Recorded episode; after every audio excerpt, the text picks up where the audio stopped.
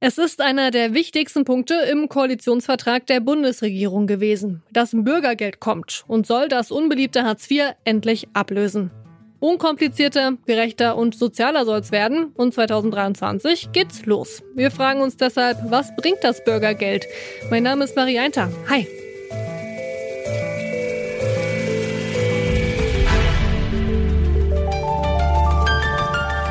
Zurück zum Thema.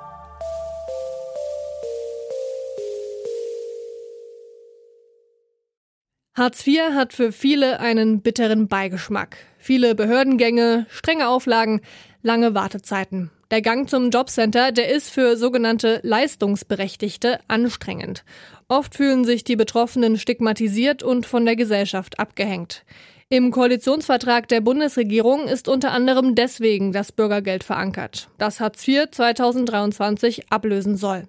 Für den Übergang hat der Bundestag erstmal beschlossen, bis zum 1. Juni 2023 die meisten Sanktionen von Hartz IV aufzuheben. Das bedeutet, das Geld wird beispielsweise nicht gekürzt oder ganz gestrichen, wenn man sich weigert, eine Arbeit aufzunehmen.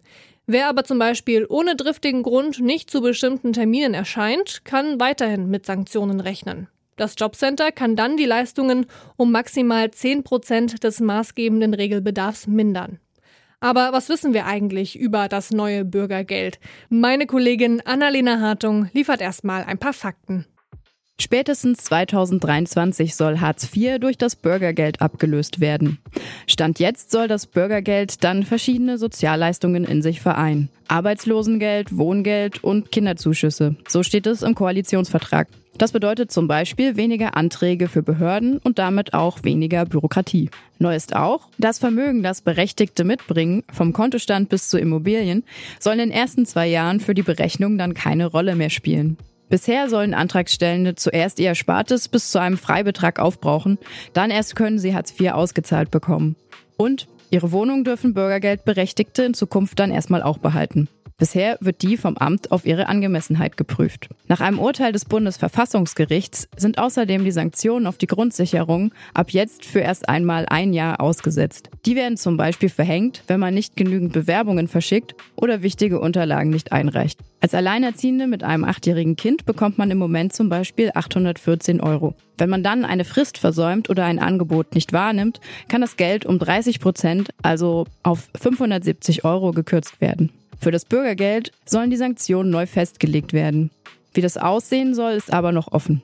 Außerdem ist eine eigenständige Kindergrundsicherung geplant. Die soll vor allem dafür sorgen, dass die Sanktionen nicht indirekt die Kinder der Beziehenden treffen. Das sogenannte Kompetenzermittlungsverfahren, das Leistungsempfänger wieder in Arbeit bringen soll und zum Beispiel Berufsförderung anbietet, soll erstmal bestehen bleiben. Allerdings könnte es in Zukunft zum Beispiel in einfacher Sprache angelegt sein. Und wenn Anspruchsberechtigte zu ihren Leistungen was dazu verdienen wollen, wird ihnen von ihrem Lohn dann weniger abgezogen. Das Bürgergeld soll also vor allem leicht zu beantragen sein und den bürokratischen Aufwand verkleinern. Doch was sind eigentlich die größten Baustellen von Hartz IV, die mit dem Bürgergeld verbessert werden sollten? Darüber habe ich mit Andreas Aust gesprochen. Er ist Referent für Sozialpolitik beim Paritätischen Gesamtverband. Als erstes habe ich ihn gefragt, wie das Bürgergeld den Menschen helfen kann, ihren Platz auf dem Arbeitsmarkt zu finden. Ja, also das ist der Punkt, äh, wie geht eigentlich das Jobcenter mit den Leistungsberechtigten um? Und äh, das sind vor allen Dingen einmal die negative Seite und dann die positive Seite. Das eine sind die Sanktionen.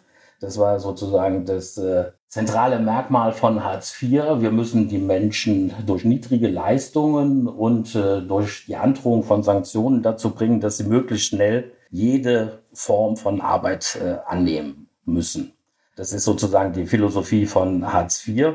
Und äh, das Gegenstück dazu, das Fördern, ist immer sehr viel schwächer ausgefallen. Hier kann man äh, unseres Erachtens durchaus ein paar positive Aspekte erkennen. Ne? In, man, wir haben jetzt äh, gerade im Moment das Sanktionsmoratorium.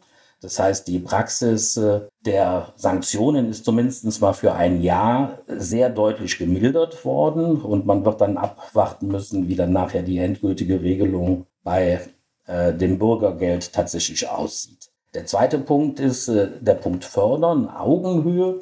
Da gibt es ein paar Ideen in der Koalitionsvereinbarung, die eigentlich ganz gut sind. So will man also das, was man bis jetzt hatte, äh, eine Eingliederungsvereinbarung, die mit äh, Sanktionsandrohung verabredet wird zwischen Jobcenter und äh, Leistungsberechtigten durch eine Teilhabevereinbarung ersetzen, wo es dann ohne Sanktionen abgehen soll zunächst mal.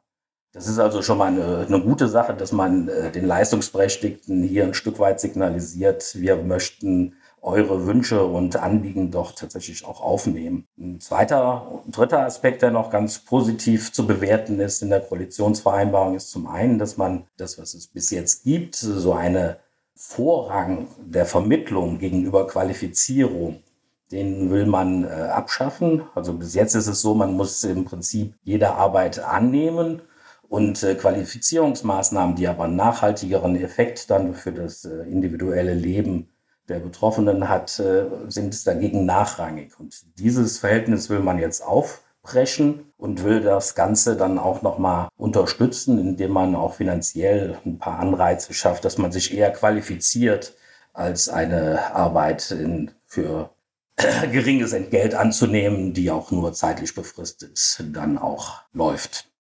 Ein großes Problem von Hartz IV ist die damit verbundene Stigmatisierung. Andreas Aust hat mir erklärt, was das Bürgergeld mitbringen muss, um diese Stigmatisierung zu durchbrechen. Der Name Bürgergeld ist auf jeden Fall schon mal sympathischer als Hartz IV.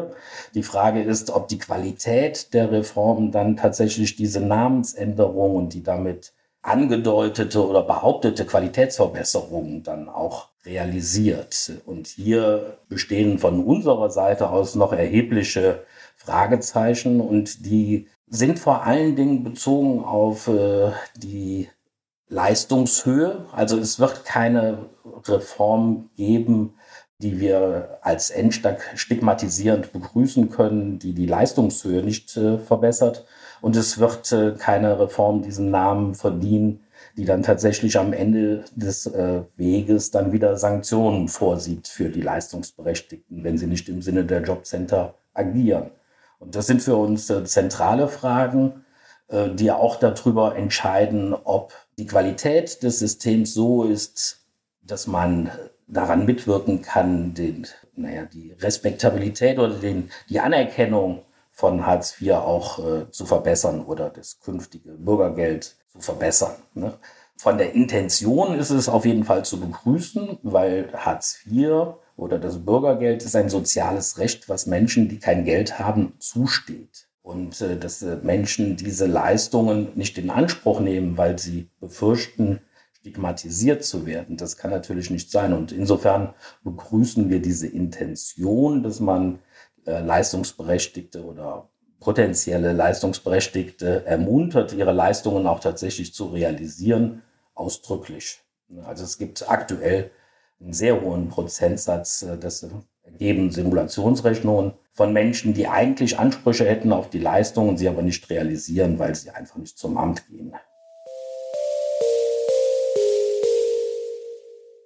Dass Hartz IV bald der Vergangenheit angehört, ist also erstmal eine gute Sache. Damit das Bürgergeld aber mehr als ein schicker neuer Name ist, muss es vor allem gerechter und zugänglicher sein als sein Vorgänger. Ein System, das die Menschen langfristig auf den regulären Arbeitsmarkt integriert und ein System, das das Leben über dem Existenzminimum möglich macht, auch in der Arbeitslosigkeit. Und dabei im Idealfall weniger bürokratische Steine in den Weg legt. Denn das soll ein Sozialstaat ja sein, sozial und zwar für alle. Und damit war es das von uns für heute. An dieser Folge mitgearbeitet haben Esther Stephan, Annalena Hartung und Josua Gerner. Produziert wurde sie von Andreas Propeller, Chef vom Dienst war Toni Mese und mein Name ist Marianta. Ciao. Zurück zum Thema vom Podcast Radio Detektor FM.